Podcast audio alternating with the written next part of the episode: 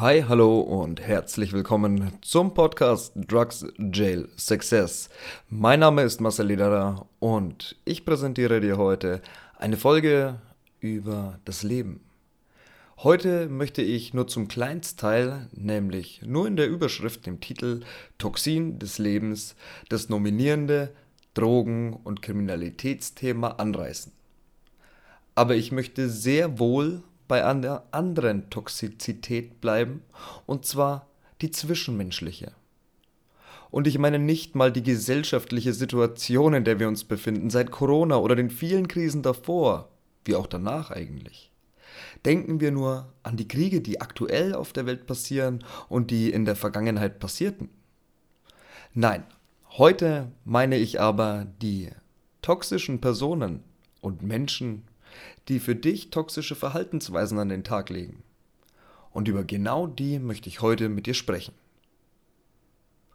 Wir alle kennen sie. Die Menschen, zu denen man den Kontakt meidet, weil sie einem nicht gut tun. Entweder streitet man immer und immer wieder mit ihnen, weil man meint, man kenne diese Person besser, als das Verhalten eigentlich bezeugt. Immer und immer wieder. Oder lässt sich wegen Dingen der Vergangenheit zu irgendwas bezichtigen, manipulieren, lässt sich schlecht, klein oder wertlos machen. Am Ende sitzt man zumindest meist immer mit einem schlechten Gewissen oder ganz weit gefasst schlechten Gefühl da. Wir alle kennen diese Leute. Doch machen wir uns mal bewusst, dass dazu menschliche Kontakte überhaupt nicht da sind. Wie viele von euch kennen das bitte gar nicht mehr anders? Es ist alles irgendwie verdammt energieintensiv mit den Leuten. Mit verdammt vielen Menschen im Allgemeinen und leider auch immer noch viel intensiver und quantitativer ähm, in den eigenen Reihen, der eigenen Familie und denen, was für mich zusammengehört, wirklich besten, nahestehendsten Freunden. Beziehungen sind eigentlich da, um uns gut zu tun. Egal, ob es die Beziehung zu meinem Ehepartner ist oder die zum Postboten. Doch da, beim Postboten, nicht meiner Frau, ist es auch leichter zu erkennen. Ist der Postbote ein Arschloch, rede ich einfach nicht viel mit ihm und wenn überhaupt, dann grüße ich höflich. Damit hat die Sache sich dann meist erledigt. Und jetzt? Jetzt kommen wir zu meinem Lieblingsthema der Psychologie dahinter. Wir haben Toxizität aus unserem Leben entfernt, indem wir diesem Postboten ja, den Laufpass gegeben haben, ihm nicht mehr gegrüßt haben oder halt eben nur noch sporadische Antwort gegeben haben. Damit, wenn diese Person uns nicht gut tut, haben wir Gift aus unserem Leben entfernt. Der Postbote, der mir mit seinem Arschloch-Dasein, egal ob dieses nur subjektiv empfunden wird, ist ja bei derartigen Bewertungen eigentlich immer so, wenn dieser mir scheiß Vibes da lässt, sobald wir miteinander reden, wird er einfach entmächtigt, indem ich genau das nicht mehr mit ihm tue. Easy as fuck, oder? Right. Aber wenn diese Personen, die mittlerweile toxischen Einfluss und ja, auf alles, auf meine psychische Gesundheit, mein ganzes Leben haben, Familienangehörige, Freunde und Bekannte oder Arbeitskollegen sind, mit denen ich gezwungenermaßen einen Großteil meines Lebens verbringen muss. Was ist dann? Meist wird dann nicht direkt kommuniziert, sind wir ehrlich. Es wird nicht vorher abgewogen, wie viele Fehltritte man bereit ist zu ertragen, bis man Konsequenzen ergreift. Im Falle des Postboten wäre es ein Hey, dein Verhalten X bringt mich zu Scheißgefühl Y, bitte lass es.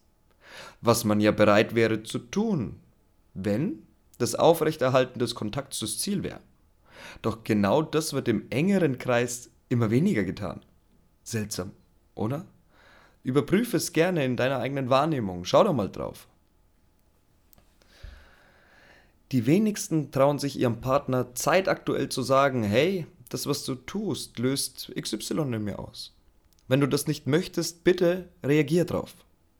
Sondern sie fressen es so lange in sich hinein, bis sie es nicht mehr auf eine normale Art und Weise kommunizieren können.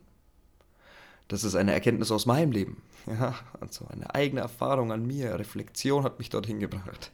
Sie wollen den Partner in diesem weiterführenden Beispiel nicht kränken oder fürchten sich vor den Konsequenzen oder gar davor, dem Partner damit Unrecht zu tun. Sie geben sich selbst gar nicht das Recht, den Anspruch haben zu dürfen, anständig behandelt zu werden und Empathie zu verlangen, wenn man schon den Mut zusammennimmt, ohne Abwertung oder eine unbestimmte negative Tonlage zu kommunizieren, anzusprechen, dass das Verhalten des Gegenübers etwas Negatives mit einem macht. Und die Folgen sind das was Schlimmes. Die Folgen dieses Nicht-Kommunizierens, bis es zu spät ist, bis es frustriert ist. Nicht die Barriere, wegen welcher wir hier einfach nicht offen und ehrlich mit unserem Partner oder unseren Arbeitskollegen, unserem Chef, wem auch immer darüber sprechen könnten. Das ist natürlich auch ein Problem, aber auf das sollten wir in einer anderen Folge oder einem entsprechenden Video eingehen. Nicht heute. Wir wollen nichts vermischen. Was passiert, wenn man Dinge erst anspricht, sobald man sie schon zehnmal nicht angesprochen hat, obwohl sie einen gestört haben? Es passiert Folgendes. Erstens, man spricht diese Dinge dann frustriert aus, weil allein das Bedürfnis auf Ausbleiben des Verhaltens so oft frustriert wurde, ganz automatisch, und emotional und frustriert etwas anzusprechen, beeinträchtigt natürlich auch die Art, wie man von etwas spricht. Zweitens, nachdem der Partner oder der Postbote oder wer auch immer nun zum ersten Mal davon hört, kann er den Frust gar nicht nachvollziehen, weil du es ja nie kommuniziert hast und geht ebenfalls ganz automatisch, weil er überfordert ist über diesen plötzlichen emotionalen Ausbruch in der Abwehrhaltung. Das verletzte Ego schaltet sich ein und Ego ist dabei kein negativ wertender Begriff. Jeder von uns hat es und ist auch gut so.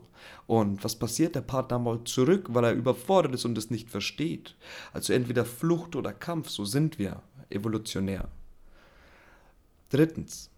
Man selbst kommt in den meisten Fällen eher weniger gut damit zurecht, wenn diese absolut logische für einen selber aber dennoch unerwartete Reaktion des Partners das sowieso schon mehrfach frustrierte und unausgesprochene Bedürfnis nach Verhaltensänderung erneut frustriert. Und man auch noch eine Diskussion am Start hat, wieso man es nun auf diese Art und Weise sagt. Man fängt an zu erklären und sich zu rechtfertigen und so macht es der andere auch und jeder vertritt seinen Standpunkt und der Standpunkt des Partners ist ein ganz anderer, weil er ja überrumpelt wurde. Warum hast du es nie gesagt zum Beispiel? Und jeder möchte seinen Standpunkt vertreten. Jedes, jedes Ego hat sich schon eingeschaltet. Ja, bloß nachdem das Ego einmal zugemacht hat, ist es verdammt schwer. Da kommt bei den meisten Menschen nichts mehr durch. Das gekränke Ego interpretiert dann meist das als Diskussions- oder Streitversuch wenn jemand versucht, sich zu rechtfertigen. Ja, du kannst nicht aufhören und so. Sachen, die kennt man. Fünftens. Die meisten Menschen reagieren hier in diese überfordernden Situation mit Flucht oder Angriff, meist verbal. Sechstens. Je länger das dann hin und her geht, desto mehr fühlen sich absolut nachvollziehbar aus der Metaebene, die ich hier gerade einnehme, ähm, wenn man die Mechanismen der Psyche dahinter versteht natürlich, immer weiter frustriert nochmal um den Satz verständlich zu machen, je länger das hin und her geht, desto mehr, also je, mehr, je länger das hin und her, dieses ich argumentiere, er argumentiert, ich mache ihm Vorwürfe, er macht mir Vorwürfe, ähm, funktioniert, ist, und je länger das hin und her geht, desto mehr fühlen sich alle Parteien absolut nachvollziehbar immer weiter frustriert, missverstanden und nicht wertgeschätzt. Weil wisst ihr, was fehlt? Es fehlt einfach, dass eine Grundlage, eine Basis für eine Diskussion da war, in der jeder seinen Standpunkt ruhig und sachlich und noch nicht emotional geladen kommunizieren konnte, so dass auch ein nicht vom Ego beeinflusstes Gegenüber Zeit hat, das an sich ranzulassen, zu verarbeiten und dann gegebenenfalls zu reagieren. Weil so erreichen wir gar nichts. Siebtens, ich glaube, ich brauche gar nicht mehr weiter erklären, wie das mit dem Mechanismus oder der Abwärtsspirale dieses Gesprächs weitergeht, oder? Wer nicht versteht, würde im klärenden Gespräch danach sagen, ja, wir haben halt aneinander vorbeigeredet, es waren falsche emotionale Situationen. Doch so ist es nicht.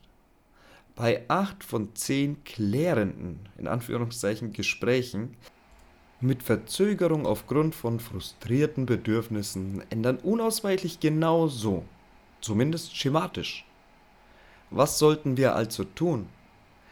Dass der Partner oder die Arbeitskollegen oder wer auch immer mal mein Bedürfnis frustriert, ist normal. Lerne, dass nur du selbst verantwortlich bist, deine eigenen Bedürfnisse zu erfüllen und handle dementsprechend. Auch wenn dein Partner jahrelang bestimmte Bedürfnisse erfüllt hat, das kann sich ändern. Und am Ende weißt du nicht, wie du das selbst tust und befindest dich in der noch größeren, schlimmeren Abwärtsspirale, an dessen Ende dann meist die Scheidung steht, da der Partner ja sein Verhalten geändert hat. Also kann nur er schuld sein, dass wir frustrierte Bedürfnisse haben. Oder? Nein, wir haben keinen Anspruch auf das zu erwartende Verhalten bei Personen.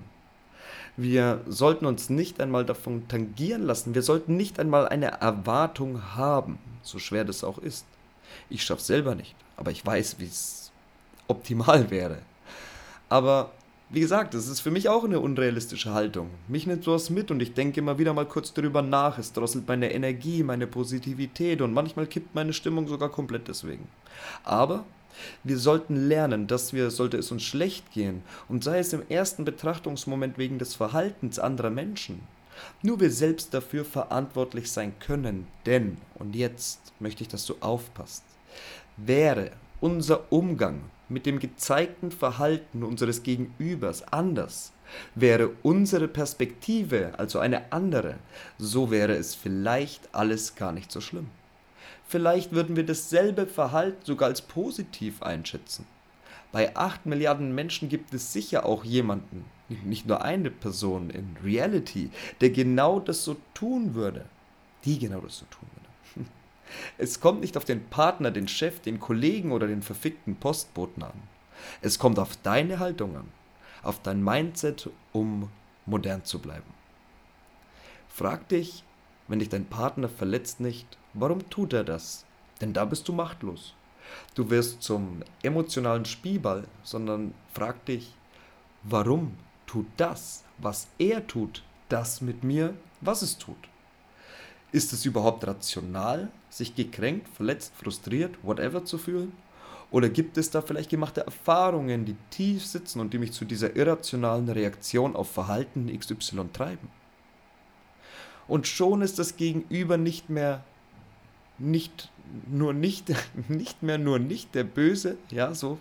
Und schon ist das Gegenüber nicht nur nicht mehr der Böse, jetzt, sondern vielleicht sogar der Arme von euch beiden, weil du erkennst, dass du bereits oft so irrational reagiert hast. Als Coach muss ich euch immer darauf hinweisen, dass ihr für viel mehr Verantwortung übernehmen könntet oder müsstet. Ihr könnt viel mehr beeinflussen, als ihr zugibt. Es ist nur leicht zu sagen, da habe ich keinen Einfluss. Doch nochmal kurz zurück zu den anfangs erwähnten toxischen Menschen. Gibt's die überhaupt? Definitiv, doch die wenigsten davon machen das absichtlich oder gar um dir zu schaden. Es liegt an dir, wie lange du etwas anschauen willst, etwas akzeptieren willst oder wie lange du versuchen möchtest, deine Haltung und deine Sichtweisen darin wachsen zu lassen, um vielleicht sogar akzeptieren zu können, was passiert. Doch eins ist klar. Es geht so schnell, dass man ohne jemanden, der das Ganze mit dir gemeinsam entwirrt und analysiert, bis an die Zähne verfahren ist und nie wieder zueinander findet. Es lohnt sich also mit einem Experten zu sprechen, sodass du dich und dein, sag's mal in Anführungszeichen, toxisches Gegenüber und eure Verhaltensweisen, Hintergründe und Trigger wieder besser verstehst. Ein Blick auf Streitkultur und was bin ich mir eigentlich selbst wert Themen lohnt sich in diesem Zusammenhang auch immer, aber das nur am Rande vorgemerkt. Bei mir lernt ihr nicht aus Büchern, sondern aus der Praxis. Versprochen. Und genau wie meine 50 Coaches und ich versuchen, das Streben nach Glück final zu systematisieren, so versuche ich hier die Formel für eine zufriedenstellende zwischenmenschliche Beziehung zu erdenken. Korrigiert mich also gern, falls ich etwas vergessen haben sollte oder etwas wieder erwarten, deiner Meinung nach doch nicht mit in diese Liste gehört. Eine glückliche Beziehung erfordert offene, wertfreie Kommunikation kritischer Themen, aktiven Willen zum gegenseitigen Verständnis Reflektiertheit, Rücksichtnahme bei gesundem Selbstwert und voller Verantwortungsübernahme für all das, was ich beeinflussen kann. Mehr nicht.